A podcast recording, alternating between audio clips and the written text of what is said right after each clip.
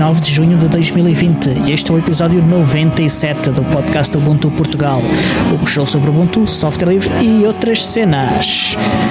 Eu sou o Constantino e aquele que estava a dizer o número 3 é o Tiago Rondo. E número 3 porquê? Porque só faltam 3 episódios para o episódio 100. Olá Tiago! Olá Diogo! Cada vez me cheira mais a festa. Festa, quer dizer festa. A, ser. a partir da semana que vem começamos a fazer aqueles episódios especiais, cheios de substâncias ilícitas e atividades profissionais uh, menos dignas, uh, tendo em vista a centena de episódios desde que se quer um podcast familiar. Por isso é que eu não entrei em mais pormenores e não vou desenvolver este assunto. Não te preocupes. Ok, ok, ótimo. Uh, então, conta-nos, o que é que andaste a fazer esta semana? Ficas tão giro a tentar manter a compostura. Uh, o que é que eu andei a fazer esta semana? Mas sim, eu avanço já para aqui que é para não teres que responder. Olha, andei, andei, aliás, andámos os dois, tu também, uh, estivemos os dois entretidos a dinamizar uma, uma sessão conjunta de tradução. Uh, foi sobre aquele guarda-chuva dos encontros mensais da comunidade do Ubuntu Portugal e este mês o tema foi exatamente as traduções e como traduzir e como é que funciona a tradução. Acabou por ser uma sessão muito pouco, e ainda bem, uma sessão muito pouco expositiva e uma, uma sessão bastante participada portanto, as várias pessoas e chegámos a ter à conta de. Epá, se formos ver números, números absolutos, tivemos 30 e tal pessoas, mas sendo que dessas 30 e tal pessoas, 8 eram sempre a mesma que caía a ligação e voltava a ligar-se. E...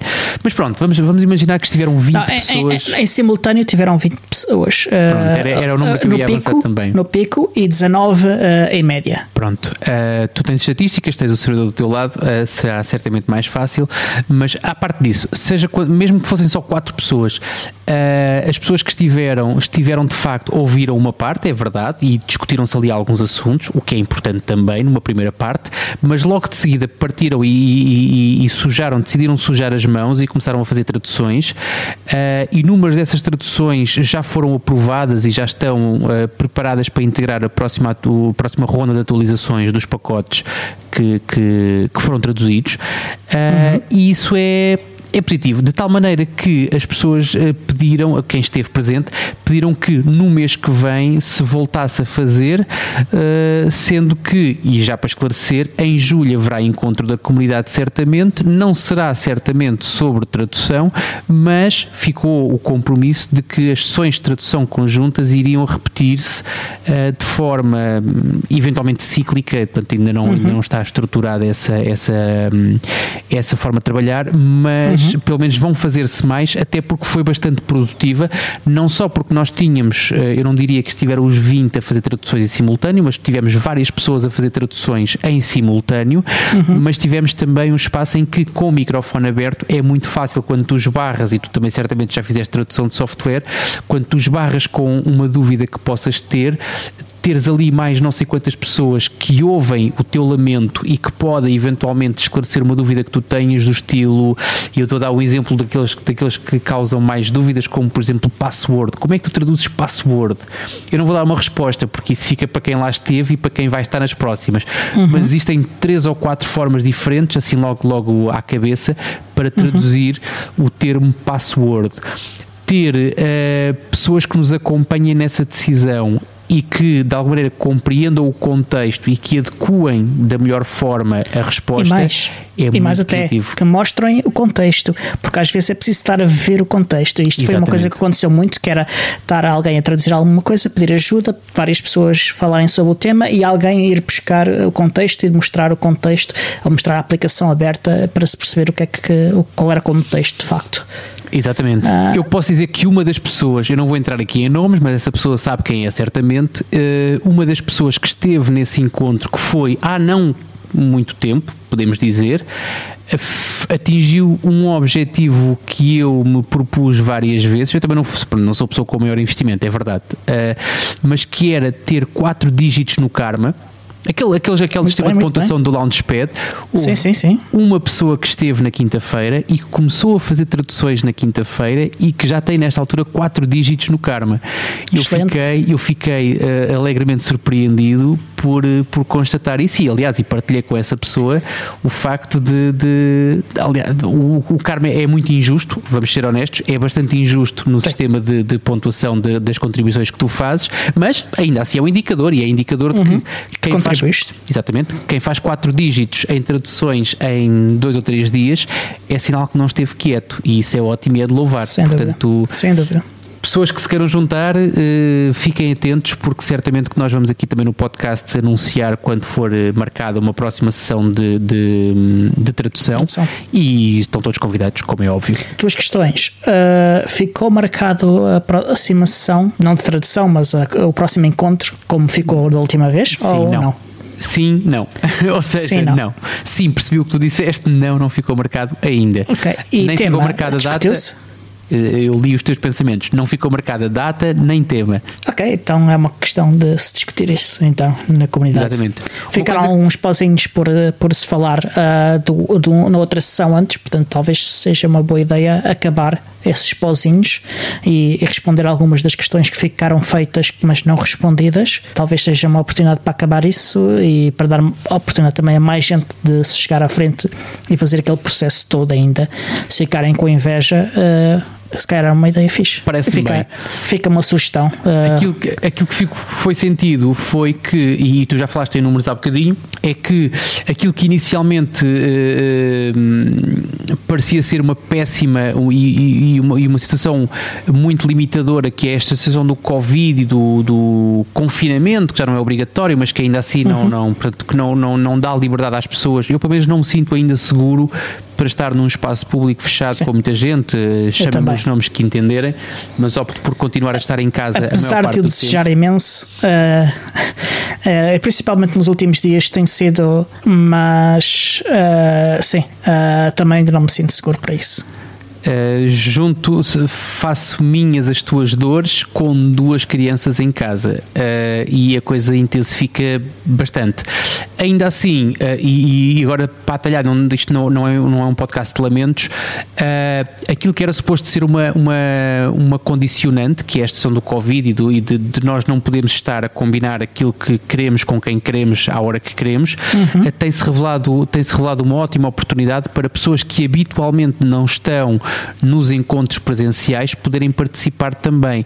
E ter 20 pessoas um, num encontro online e perde-se uma dimensão social muito importante e que eu valorizo bastante e já falei sobre isso com várias pessoas, mas Uhum. ainda assim é muito interessante e é, e, é, e é salutar também que, apesar das condicionantes, a comunidade continua e continua a juntar-se e continua a fazer, a manter-se ativa e a fazer coisas, neste, neste caso questões mais técnicas, até porque as próprias condições eh, assim, assim o facilitam. Mas é, é, é muito interessante e já foi, já foi assinalado por várias pessoas pelos, pelas, pelos eh, as imagens que tu até já publicaste. Aliás, estou aqui a revelar quem é que costuma publicar as, as, imagens dos encontros online, mas seja como for, eh, pela, pela forte presença online, nota-se que as pessoas têm muita vontade, de lá está, de não continuar em casa e de tudo aquilo que aproveitam para ser uma janela para fora e para o exterior, de, de aproveitar, o que, é, o que é muito interessante também. E, e antes de mais, já muito obrigado a todos aqueles que têm estado connosco nestes meses, já são três ou quatro eh, os, os encontros em que nós fazemos eh, pela internet. Sim, têm sido muito produtivos sobre tudo isso.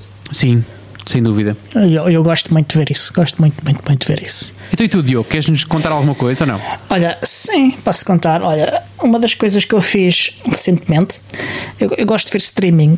ah, e, e apesar de não ser, ah, além de, de, obviamente, do Super Tux Kart e do, do, e do SDL Pop, ah, tirando esses dois jogos, eu não sou um pro gamer, nem, nem sou muito de, de gaming, mas gosto de ver ah, jogar. Ah, mas não gosto de ver jogar qualquer jogo e, e é, e é raro. Mas há, há dois ou, ou três eh, pessoas que, que, fazem streaming de gameplay que de vez em quando para alguns tipos de jogos eu gosto de ver. E isto, eu de vez em quando significa de dois em dois anos ou coisa assim de género. Quanto tempo? dois em dois anos, quanto tempo? Uh, o quê? O, de, de, dois em dois anos. Uh, depois depende do tamanho do jogo. Há, há, há, jogos que têm, têm, várias sessões de várias horas. Uh, é quase como ver uma, uma trilogia de um filme, ou até mais do que três. É, pá, não me fazem trilogias de filmes que eu lembro logo do Senhor dos Anéis, pá, e foi uma experiência péssima para mim. Pronto, eu gostei. Uh, mas uh, pronto, Posso falar é, sobre isso se quiseres, desde que tu perguntes, eu, eu, respondo, mas não para, tem que ser hoje. Para, para, para ter essa ideia do que é um, há ações uh, que podem ser, ter mais ou menos a duração de um filme do, do, do Senhor dos Anéis, portanto são que bastante horror. grandes. A vantagem do streaming é que podes fazer pause, uh, ir à casa de banho oh, e, e, ir buscar uns snacks e ver a velocidade que te apetecer e ver o resto no dia seguinte ou coisa eu assim. O Senhor dos Anéis não pude fazer isso, estava no cinema, Pronto. mas só Pronto. foi o primeiro, não, não me enganaram nos outros dois. Estou a contar quase tudo. Uh, mas pronto, uh, a vantagem do streaming é que podes fazer isso tudo uh, e ver à velocidade que quiseres. Neste caso, o, o, o jogo que eu tive a ver a jogar um bocadinho já é o Last of Us. Uhum. E eu, eu, gosto de ver o, o PewDiePie a, a fazer o gameplay. PewDiePie é um personagem? O PewDiePie é o streamer de jogos mais conhecido do mundo. Ah, okay. É o gajo que faz mais dinheiro com o YouTube do planeta.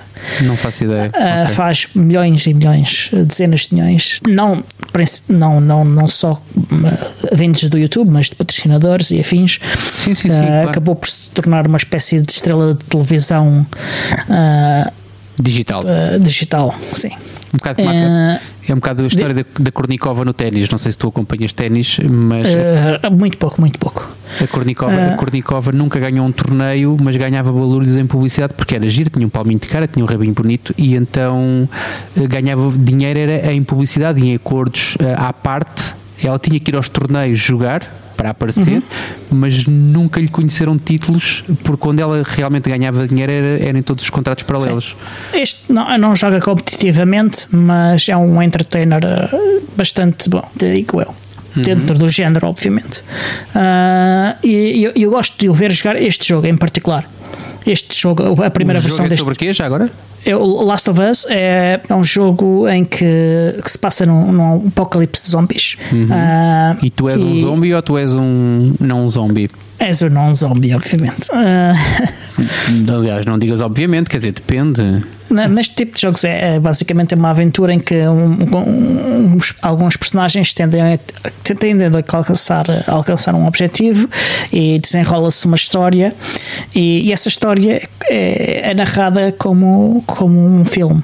Uh, e, e, e, o interessante disto tudo é percorrer o jogo e, e, o jogo é quase como, como uma série ou um filme e para além disso o, neste caso o PewDiePie, uh, que é uma entertainer, gosta de meter lá umas buchas, umas piadas e torna aquilo um bocadinho ainda mais engraçado e leve e, e divertido. Portanto, estive a ver um bocadinho do streaming do, do Last of Us.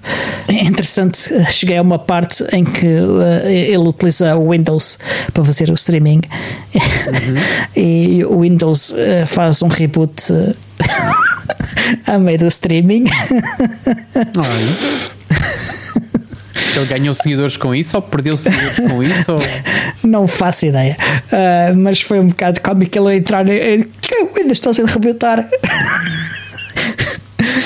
a ver o Windows a começar a fazer shutdown das coisas do streaming. Atualizações? Foi aquecimento? Não, não sei, não sei. Não disse. Ele não disse o que foi, mas sei que o Windows, os updates do Windows têm dado problemas e é um dos últimos updates do Windows que provoca reboots aleatórios, portanto. Pois é, eu, eu, já falei com malta que tinha, que tinha usava o Windows em ambientes críticos um, e desativava.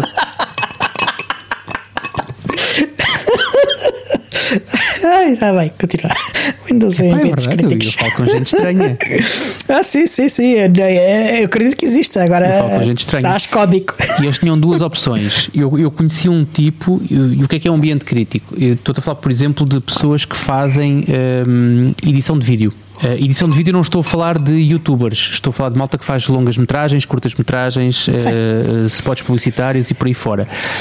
Um, essas pessoas compram. Uh, chamaria isso crítico. Pá. Está a ser muito redutor. Uh, eu ganho a pão dessas pessoas, é a forma que eles têm. É É, eu ganho para dessas pessoas, mas São pessoas eu, quando que falo crítico, falo coisas que, que ou, ou, ou acontecem como deve de ser, ou, ou morre gente, e esse tipo de coisas. Pronto, é isso eu, eu chamo tudo se crítico. resume à morte, Uh, mas tudo bem. Portanto, o, que eu- o exemplo que eu te quero dar é, é crítico para a atividade profissional daquela pessoa uh, e para a forma de para o workflow, seja como for, e se aquela pessoa não trabalhar, pode morrer. Uhum. Porque não ganha dinheiro e pode morrer. Portanto, se achares Ah. que morrer uma pessoa é, é crítico o suficiente, Eh, mas não, adiante, vamos uma coisa é querer um avião, outra coisa é a pessoa eh, não que ganhar quero ou ganhar é, menos Uma pessoa que compra um comp Há pessoas que compram um computador, depois escolhe o sistema operativo Uhum. e depois escolhe o software que corre. Eh, Eu estou a falar de pessoas que compram uma coisa que se chama Avid, que é um software de edição de vídeo, e que para correr o Avid tem que ter um sistema operativo e um hardware por baixo. Mas o que Uhum. eles estão preocupados é com o Avid, não é com o qual é o sistema operativo onde aquilo corre. Sim. Portanto, aquilo é Sim. uma gestão de trabalho. É, é- é- é tratado como uma appliance. Uh, por acaso corre Windows, por acaso corre em hardware da HP, aquelas Z-Stations, ou seja, como for. Mas isto para dizer o quê? Uh, aquela pessoa comprava o Avid da forma como estava, no dia em que o comprava, criou a trabalhar igualmente até uh, ao fim de vida daquele equipamento.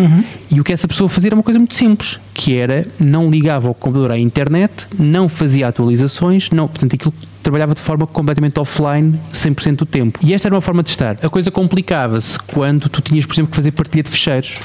Em que tens uma coisa completamente offline, eh, e, mas tens que ao mesmo tempo enfiar lá um disco rígido com as gravações digitais da câmara que fizeste no fim de semana para depois fazer as montagens, isso aí já, já é um bocado mais complicado.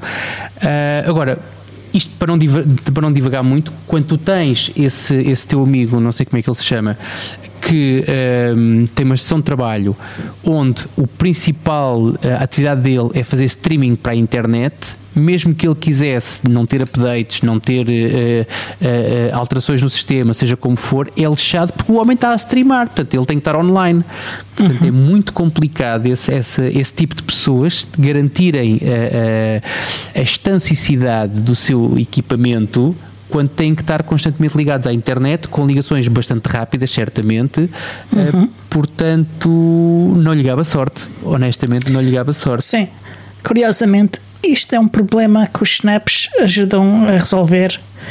Porque o que acontece é que o, o Snap faz na mesma o, o update em background, a não ser que tu adires o, o update e podes fazer isso até a um, um- um prazo de um mês, Ah, mas ele utiliza o, o- software em background e só quando tu desligas a, ou fechas a aplicação e abres eh, é, que- é que ele eh, f- utiliza uma versão atualizada e, e não, não te reinicia o sistema operativo.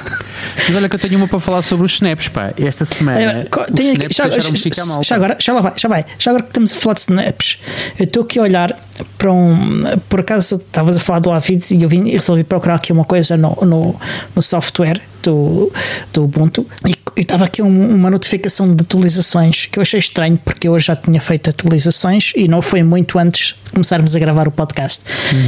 E, e carreguei na- nas atualizações para ver o que é que, se, que seria, estaria por atualizar. E estou aqui a olhar ah, e trata-se de um snap. Depois mostro-te o screenshot. Ah, aliás, posso partilhar aqui com os ouvintes. Com os ouvintes, não, com os patronos. Patronos, os patronos. Eu, eu ah, conto. pois é. Mas Já que é que eu agora- queria falar sobre, sobre atualizações Espera aí, de mas espera aí. O que, é- o que significa que, ah, pelo menos em determinadas condições, é oferecida a tua opção de escolheres fazeres ou não a atu- atualização naquele momento. Sim, como um deb, como outros. Sim, ok. Ah, a questão aqui que isto não é acontecia essa. antes, isto não acontecia antes. Aquilo que eu, aquilo, e está a falar de um desktop, hum, esta semana, e não aconteceu, não foi isolado, aconteceu com várias pessoas, que foi o. Podes tirar aí o ecrã, já vimos o que tínhamos para ver. Quem Sim, sim, sim. ver, que foi eh, uma atualização de um Snap eh, que nós fazemos aqui publicidade várias vezes, que é o Nextcloud, eh, que foi a versão Snap foi atualizada para a versão 19 e ainda bem, portanto recordo não com Uhum. Sim. muito carinho eh, a altura em que o Snap demorava como ao raio a atualizar para as versões atuais, porque por razões de, de- e já falámos aqui também no- há, há uns quantos episódios sobre limitações técnicas, ehm, Mas esta semana foi atualizado o Snap para a versão 19. Posso dizer que nos, nas atualizações que tu tens de, de, de as, vamos lhe chamar regulares, uh, a opção de atualização para a versão 19 ainda não está disponível, pelo menos nas várias Nextclouds que eu, que eu, que eu giro, não, uhum. não tenho ainda essa opção como disponível. Agora, posso dizer que, pelo menos na minha pessoal, uh, e há várias que têm Snap, aliás, a do podcast é uma delas, que não, ou ainda não está na 19, eu não fui verificar, uh, ou não teve problemas, mas alguém me alertou, uh, o nosso ouvinte, ele é o nosso ouvinte, o André, André Bação, alertou-me para o facto aliás, de ter, é, é mencionado, é a pessoa mais mencionada neste podcast. De ter, ele, ele teve problemas no update para a versão 19, portanto teve uns problemas e teve que reverter, o que é uma coisa coisa ótima nos snaps também. Exatamente. Um, eu normalmente faço e onde eu ponho snaps é para não me chatear, portanto uhum. deixei seguir o processo normal e eu próprio tive problemas, portanto eu tenho uma nuvem cá em casa que uso para consumo pessoal e que ao, ao fazer update para a versão 19 corrompeu-me um, um ficheiro só, um um fecheiro e tive problemas com uma pasta. A pasta foi uma coisa, não era uma pasta pouco crítica e não vamos falar aqui sobre o que é que é crítico ou não. Para mim era, era pouco crítica, uh, mas corrompeu um fecheiro que é só o fecheiro onde eu guardo as minhas passwords uh, quase todas, o meu fecheiro de base de dados que passe. Uh, e eu fiquei um bocadinho nervoso, é verdade, porque se não é que é assim, não é nada que não fosse reversível, mas, mas ia, ia estrovar um bocado, corromper aquele fecheiro. Duas coisas um, a recuperação da Nextcloud fez-se com um revert ao Snap, o que é ótimo. Uhum. Portanto, isso é uma coisa boa que o Snap tem, sem, sem me esquecer nunca que a atualização correu mal, houve alguma coisa que não correu bem e que não foi, não foi caso único, portanto não foi um problema só meu, portanto houve mais pessoas. Eu não andei a varrer mais ou menos os bugs e não encontrei nada do outro mundo, portanto não deve ter sido global, mas e como, como ainda assim não achei que fosse uma coisa significativa e não tinha muitos dados a acrescentar, reverti e vou esperar pela próxima. Uhum. Ainda assim uh, tive um problema.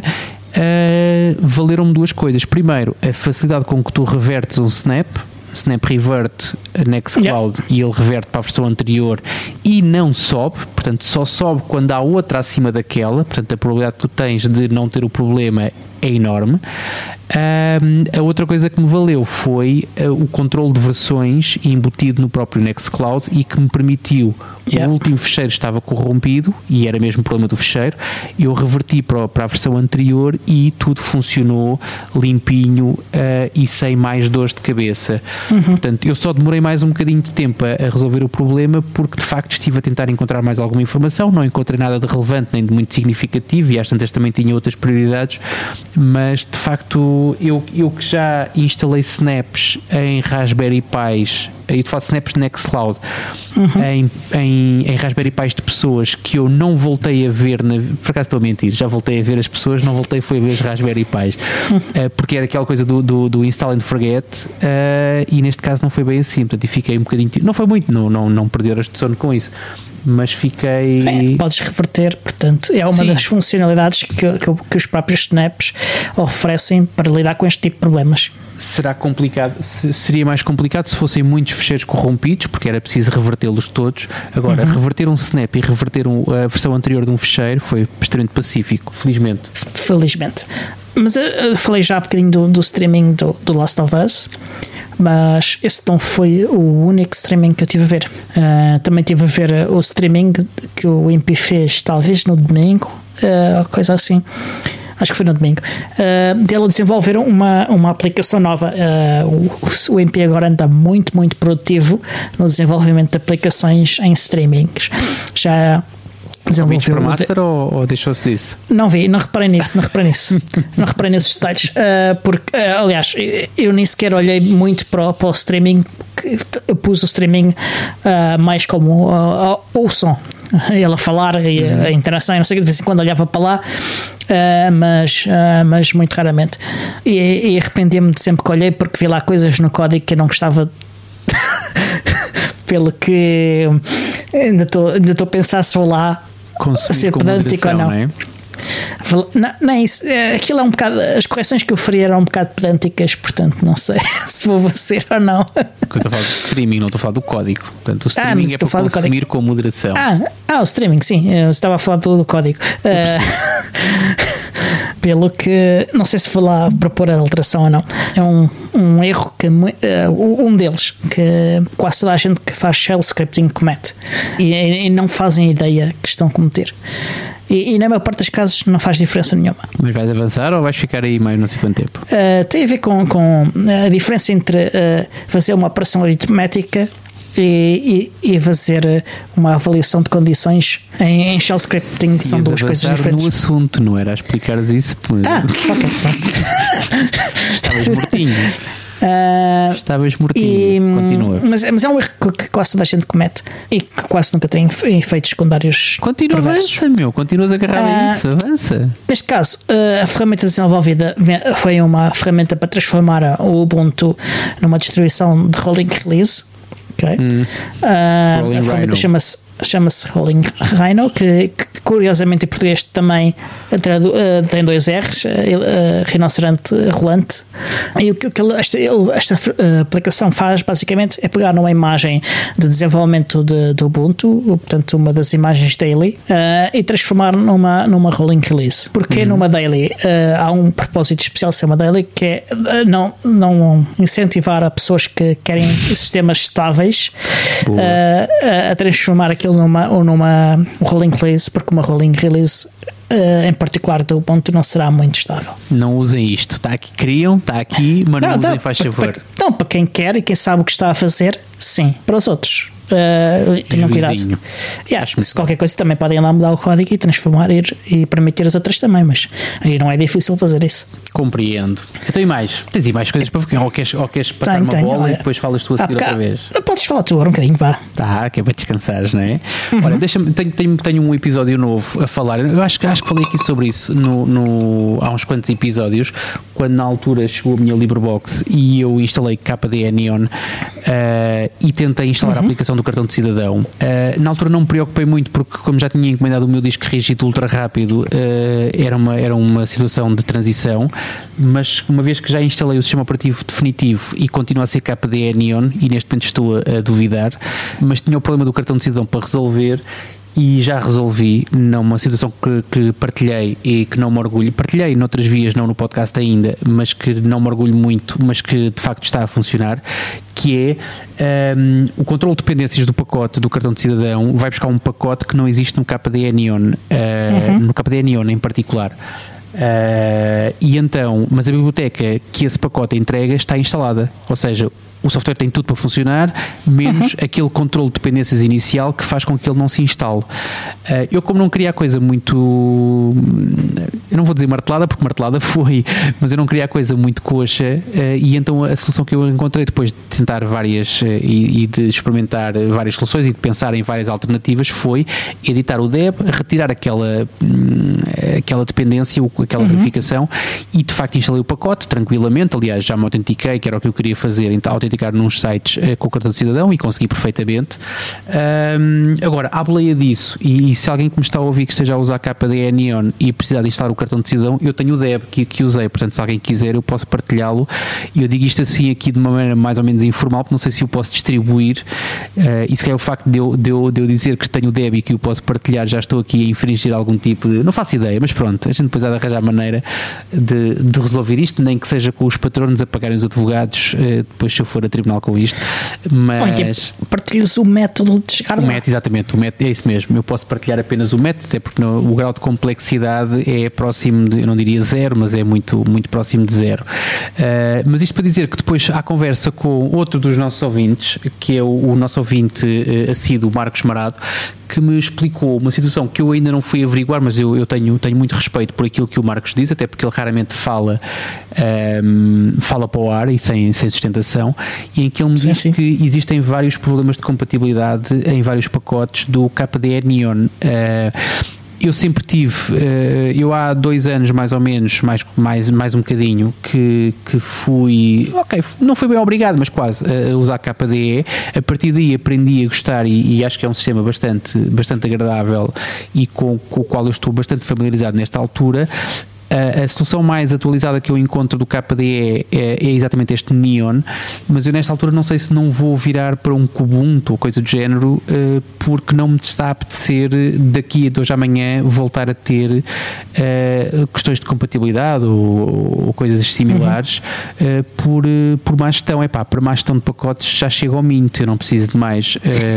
nunca fui grande utilizador, aliás, acho que instalei uma vez ou duas só para brincar.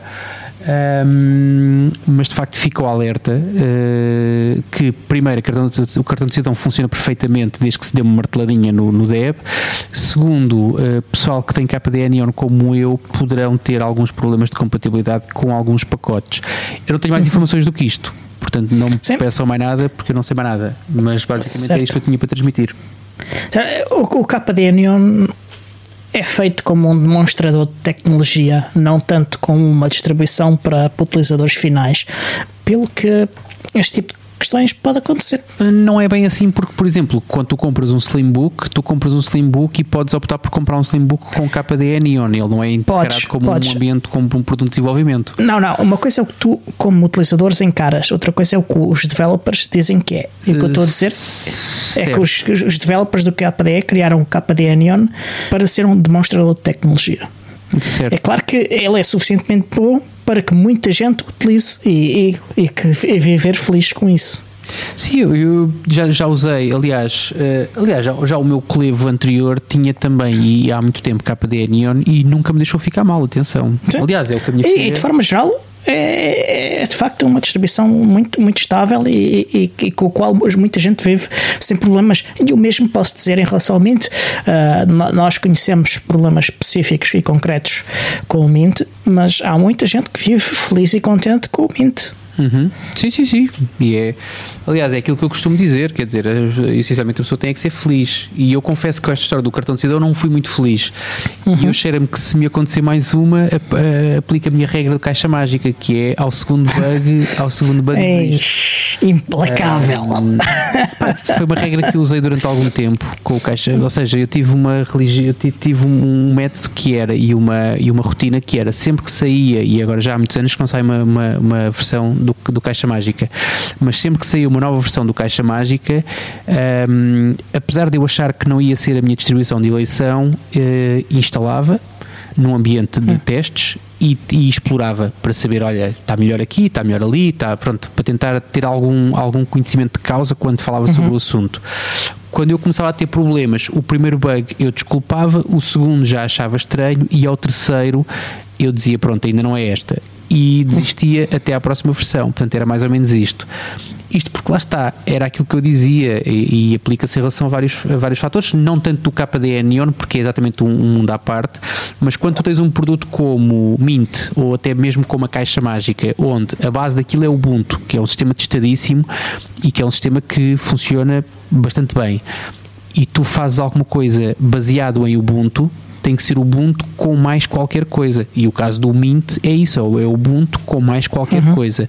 No caso do Caixa Mágica também, o problema é que o mais qualquer coisa eram bugs. E eu, para ter mais certo. qualquer coisa sendo bugs, prefiro usar o Ubuntu uh, tradicional, original. Uh. Infelizmente, sim, infelizmente em todas as distribuições que, que são baseadas em Ubuntu são como, por exemplo, o Elementary, em que os, os developers são pessoas que, que além de serem tecnicamente muito boas, têm um, um orgulho muito grande no que fazem eh, porque esforçam-se imenso por fazer bem e da forma correta.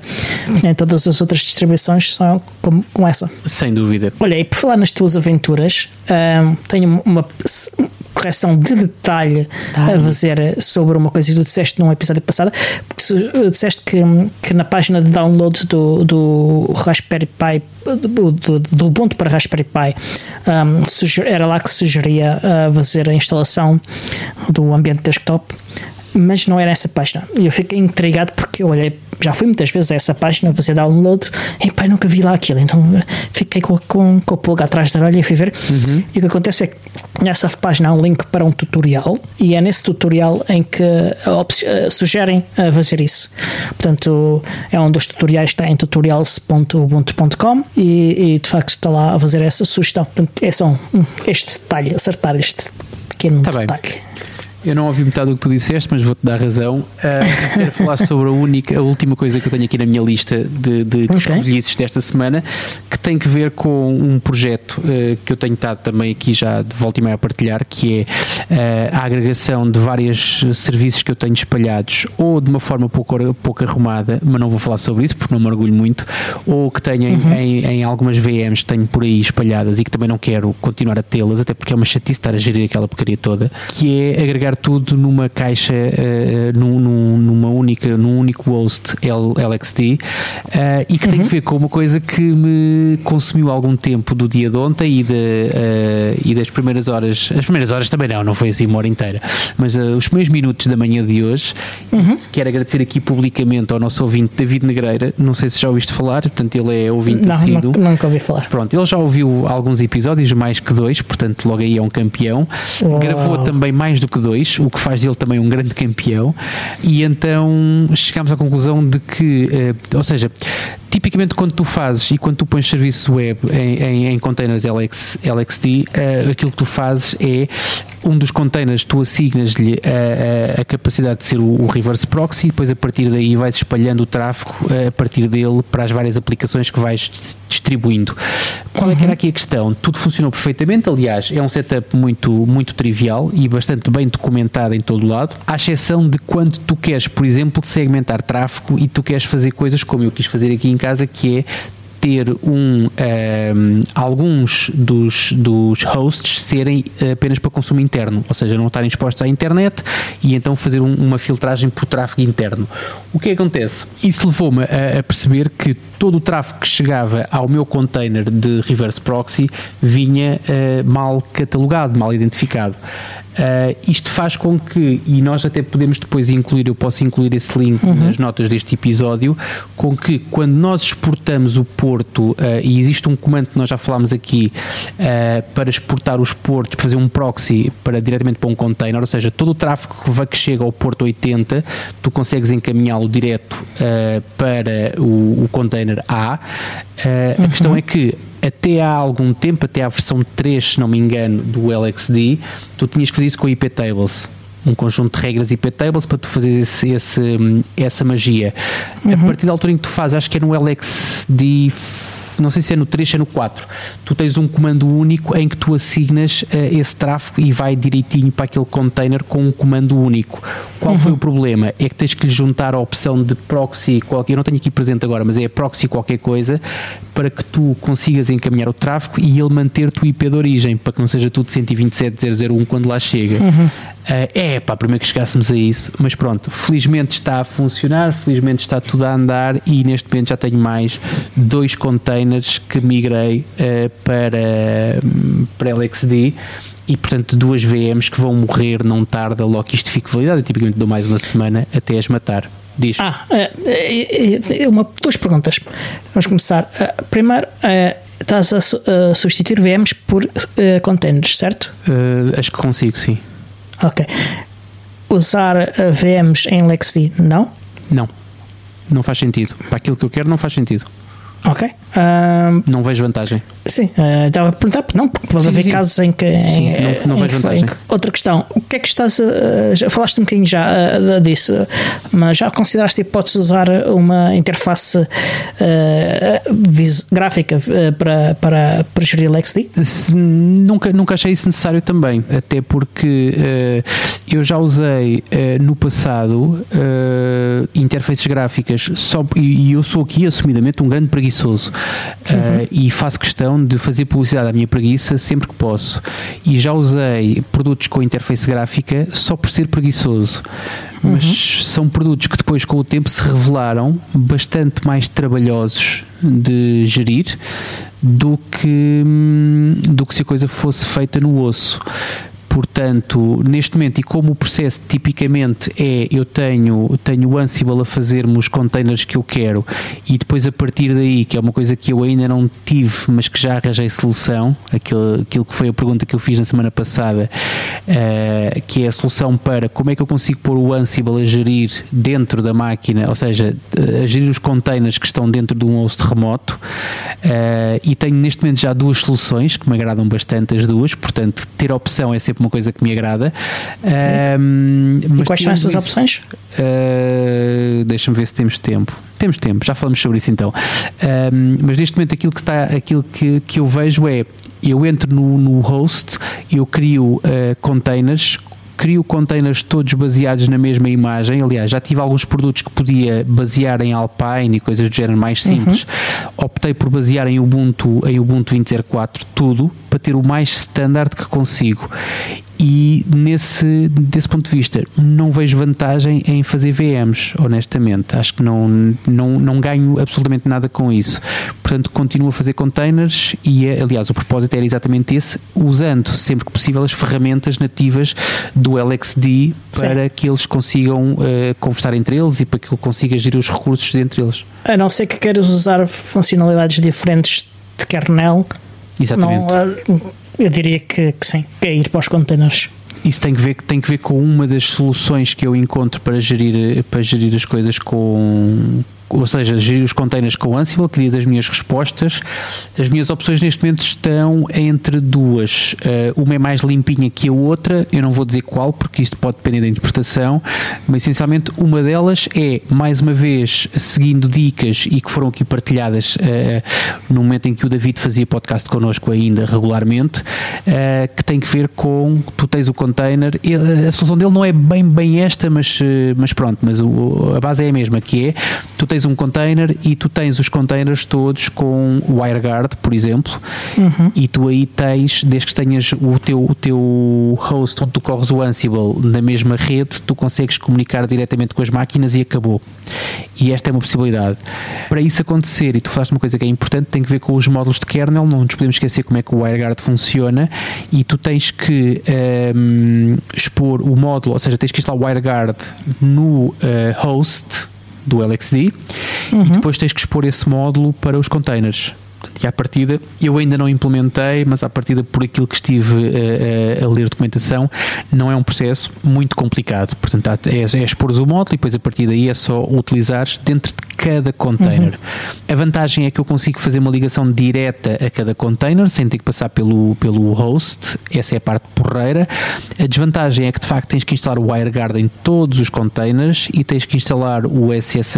Uh, um servidor de SSH e ter lá a tua chave em todos os containers e falávamos uhum. aqui sobre isso, isto é um bocado desvirtuar o princípio de o propósito do LXD e, de, de, de, e não usas as funcionalidades do LXD como era suposto utilizares, pelo menos essa é a minha perspectiva.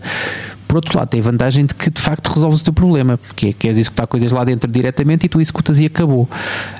Um, mas pronto, esta é a minha solução A.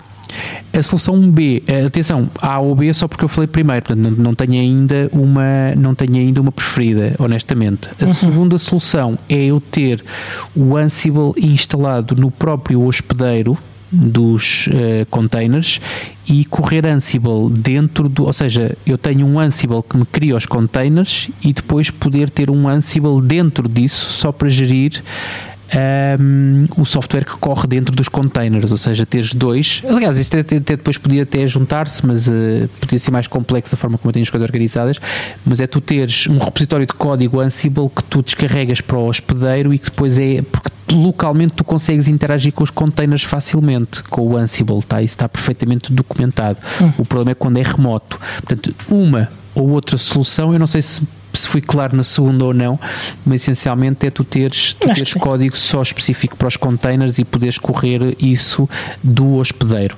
Eu tenho vantagens para a primeira, tenho vantagens para a segunda, da mesma maneira como tenho desvantagens, portanto ainda não tomei uma decisão, mas uhum. o facto de não ter uma, mas ter duas soluções já me agrada mais do que ter zero soluções que era o que eu tinha da última vez que falámos sobre este assunto. Portanto, Sim. fico mais, uh, fico mais agradado com isto. Muito bem. É, a, a segunda, honestamente, não, não, não me agrada muito.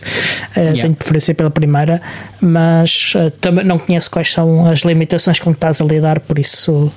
A primeira tem outras vantagens ainda, que é tu poderes, poderes fazer contacto direto com as máquinas sem teres que andar a fazer port forwards de coisas e uh, ou seja, a primeira solução tem mais tem vantagens, além da própria gestão do software que corre lá dentro, tem outras vantagens associadas.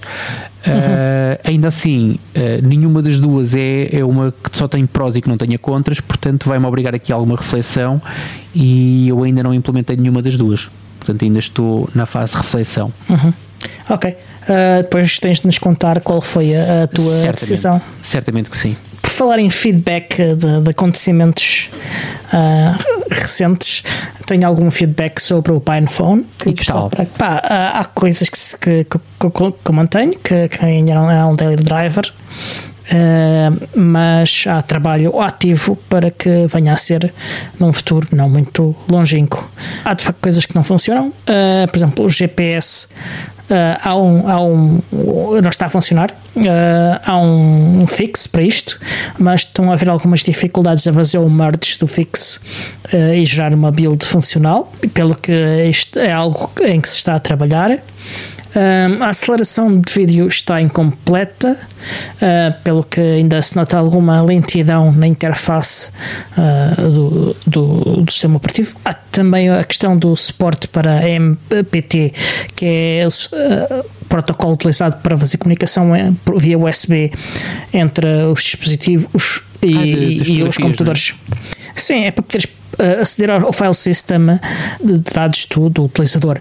Uh, para trocar fecheiros. Infelizmente uh, ainda não há uma implementação uh, para, neste porte para, para PinePhone. Uh, está planeado, mas ainda não, não, não foi trabalhado. E, e há também outra questão que há um, há um bug de hardware Uh, quer no Braveheart, quer na, no, no Ubiports Community Edition, que faz com que uh, não haja vídeo output via USB-C. Uhum. Uh, eu estive a falar com o Lucas da, da, da Pine 64 hoje para informar sobre esta questão, não por causa deste podcast, mas por causa de outras coisas. Uh, uh, e, e, de facto, eles estão a trabalhar num, num, num fixe que eles prometem ser simples, apesar de ser um fixe de hardware, que vai estar disponível quer para o Biports Community Edition, quer para o Braveheart Edition, e que irá ser disponibilizada faseadamente, uh, eventualmente, não se sabe ainda bem quando, mas que nas próximas semanas eles, eles devem anunciar qualquer coisa a esse respeito. Um, a questão é com um volume de trabalho muito grande, muito grande, e pelo que essa, esse fixo terá de ser de facto faseado, pelo que, porque há um, há um diamante louco, completamente louco de, de, de dispositivos da Pine 64, e pelo efeito que eu vejo a Pine 64 ter nos social media, quer do Biports, quer até do nosso podcast, a interação acontece a uma velocidade louca. Aquilo vocês, o interesse das pessoas da, da comunidade geek por estes dispositivos é uma coisa. Eu, louca, eu não, sei se, não sei se cheguei a partilhar, e se cheguei a partilhar na semana passada, uh, manda-me calar, por favor. Mas uh, há dois episódios. Estás a falar. Eu só queria aproveitar esta oportunidade. Estás mortinho. Quando tu, quando tu disseste que tinhas comprado já o teu, o teu Pine Tab e, e eu uhum. disse que no final do episódio iria então fazer a minha, a minha tentativa de compra, um, não fiz logo naquele dia, se não me engano, fiz no dia a seguir. Uhum. No dia a seguir dizia-me que estava out of, não era out of stock, dizia-me que já tinham uh, um, esgotadas as encomendas para aquele dia para tentar 72 horas depois uhum. e ao fim de 72 horas a mensagem que aparecia era out of stock, portanto acabou. Uh, o que me leva a, a, a dar força, a, a, ter concordar claramente com aquilo que tu acabaste de dizer, porque uh, a procura é enorme. Uh, o que significa que, e, e, nem sequer estamos a falar sobre uh, a forma como se está a tentar fazer aqui o, o, o pseudocontrolo da, da, do Covid através de aplicações que te são instaladas à revelia no teu telefone, algumas mais à revelia do que outras, um, mas nem, nem tem que ver só com isso, mas de facto existe muito interesse por parte das pessoas em terem equipamento e dispositivos completamente livres, portanto, eh, isto só para dizer também que fiquei triste porque não consegui comprar ainda, portanto, e de vez em quando ainda vou lá ver se já se eles encontraram mais 10 ou 15 unidades que possam abrir no site de repente. Mas Isso é pronto. é difícil porque eles ainda não foram produzidos. Pronto, mas eh, no sentido de eles terem feito melhor as contas ou qualquer coisa, tu percebeste? Sim, mas houve muito interesse e, e tenho a certeza que eventualmente vão haver outros patches e outras oportunidades para comprar.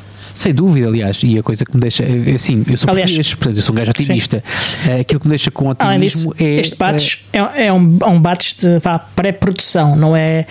É provável que eles ainda vão fazer mudanças de hardware uh, entre este batch e um próximo batch comprares uma segunda versão do, do, de um produto, provavelmente vais ter menos bugs, vais ter coisas optimizadas, vais ter melhorias. Eh, uhum. Teu, é assim, fico, fico chateado porque não consegui logo aquilo que queria. Por outro lado, não fico também, não, não fico para morrer, porque sei que quando eu, quando eu comprar o meu Pine Tab, aquilo vai ser melhor que o teu. Portanto, e aí vou poder gozar contigo semanalmente durante 57 minutos portanto isso também me deixa feliz. Não, mas eu, depois digo que o meu é o original, o meu é, o, ah, é tá dos bem. primeiros, pioneiros, pá, um, um com bugs, eu prefiro, eu prefiro um, um segunda geração com menos bugs.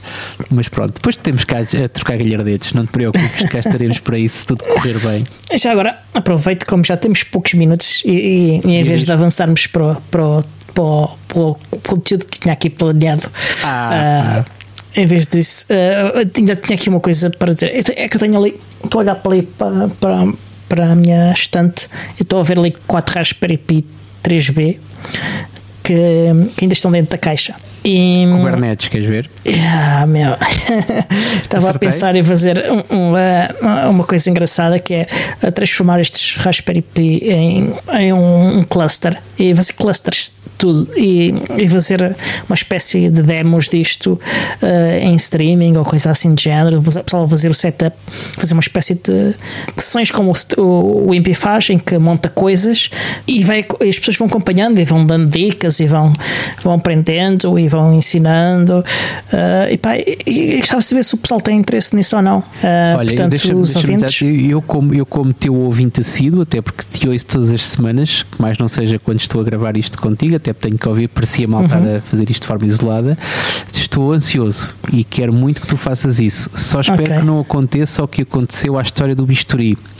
E não vou Mas a história do bisturi, eu tenho um filme, eu tenho já um filme gravado. Pronto, lá está, tu é como... os, os, filmes gravados não servem para nada se não os Estou é com uma dificuldade porque eu gravei mal, gravei mal e hum, estou com uma dificuldade técnica a fazer a edição desse vídeo. Uh, portanto, eu vou ter que pedir ajuda a alguém para me ajudar com isso. Portanto, se alguém quiser ajudar-me com isso, uh, diga qualquer coisa. Específico. Não, não dá para explicar agora, até porque eu tenho dificuldade em explicar o, o problema. Okay. Portanto, se alguém estiver interessado nisso, contacte-me. Nisso no quê? Uh, ao menos, ao menos o quê? Tens que explicar para menos o quê? Epá, eu tenho dificuldade em explicar o quê. Então ninguém te consegue ajudar se não se explicares por um é Eu depois explico em, em, menos do que 3 minutos, vá. é, mais, é, mais, ou menos esse o tempo Sim. que a gente tem. Uh, em, em, mais 3 minutos. A gente só tem Mas pronto, uns 3 minutos. dizer que força aí nos teus Raspberry Pis, força aí no teu streaming, eu serei certamente um, um seguidor teu, desde que não seja o fenómeno bisturi. É só Sim, isso que eu não eu, quero. Eu tenho, eu tenho um vídeo uh, gravado em que usei esse bisturi. Uh, tenho outro parcialmente gravado em que também usei esse bisturi. Tudo boatos, não vi nenhum, portanto para mim são tudo boatos. Vocês mostra-te então. Um tá deles. Se eu tiver aqui, um, deve estar no outro computador, mas quando desligar a, a partir do outro. Não, a gente quer isso ah, público, meu caro. A gente quer isso público, pá. Não, quando, tiver, quando tiver editado será público. A população merece ver esses quando, vídeos quando tiver editado, uh, podem ver. Neste momento não, não tem som. Peer-to uh, com eles. E pá, pronto. E só digam qualquer coisa se estão interessados nisto ou não. Uh, e se tiverem ideias uh, para isso, digam qualquer coisa também. Por acaso eu pensei que tu ias fazer um giveaway, que é uma coisa que se faz muito na internet, são giveaways, e que ias fazer um giveaway. Mas não, pronto, olha, deixa-me falar sobre giveaways, ou uma espécie de giveaways, que é aquilo que a Humble Bundle faz com os seus packs. Aquilo é tão barato que é quase um giveaway. Aliás, um, podem não pagar. Aliás, nada nós não dá, mas um dólar, podem. Acho que é um dólar, acho que é a taxa mínima. Pronto. Mas, mas pronto, existem esta semana, pelo menos, há um que vai acabar rápido, rápido. Não sei se vai sair ainda a tempo de, de da publicação deste episódio, honestamente, uhum. o outro nem tanto, mas que são dois packs que nós recomendamos esta semana. São aqueles packs em que vocês compram uh, uma, uma porrada de livros a um preço praticamente significativo e que ainda assim, desse valor significativo, vocês conseguem um, ehm, doar parte desse valor para o vosso podcast preferido, e para quem não percebeu, é o nosso esta semana os packs são sobre eletrónica, Arduinos, Raspberry Pis e por aí fora, para quem gosta de fazer brincadeiras uhum. com ferros de soldar e com breadboards e por aí fora. E uhum. uh, um segundo sobre Python. Eu estive a ver os, aquilo eram títulos sobre Python, Scratch, e, ou seja, tinha a ver com programação Uh, o título é um bocadinho mais bonito, exatamente. É, o título é um bocadinho mais poético. Nós não somos provavelmente dois poetas, uh, mas uh, ficaram nas ti, notas do episódio. Claro, não, o Diogo é poeta, eu nem tanto. eu sou um bruto troglodita e por isso mesmo é que vou deixar o Diogo despedir-se deste episódio, fazendo o apelo à patronagem e à malta toda que nos ouve. Sim, sim. Um, se querem apoiar-nos, além de uh, poderem fazê-los via uh, os links de afiliados do Humble Bundle, podem também tornar-se patronos e assistir às gravações destes episódios ao vivo que é o principal benefício. Para disso, tem um canal privilegiado de comunicação connosco, em que damos mais alguma atenção do que aos outros, apesar de também darmos aos outros. Nós damos sempre o nosso número de telemóvel a quem é, a quem é nosso patrono. Sim, e, e, agora, neste ele não consigo mostrar, mas tenho um telefone vermelho que toca cada vez que um patrono quer falar connosco. Exatamente. Eu, como uh, sou patrono, às vezes telefono ao Diogo às 4 da manhã e ele atende sempre é o telefone. É um querido. É, é verdade. Um querido é, não é, mas pronto, mas é prestável. Pronto, mas podem, não é além de. Podem tornar-se patronos, uh, custa um dólar mais impostos e a parte com isso têm todos, acesso a quase todos os benefícios. Além disso, podem também ajudar-nos partilhando os links para o episódio uh, nas redes sociais e incentivar os vossos amigos a subscrever.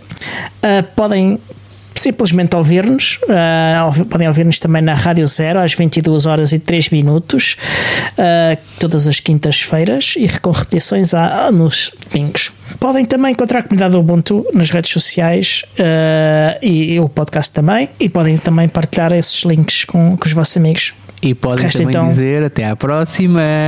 Deusinho. podem também saber que o show é produzido por Diogo Constantino, Tiago Carronte e editado pelo Xande Carrapiço, o Senhor Podcast. E até à próxima. Até à próxima.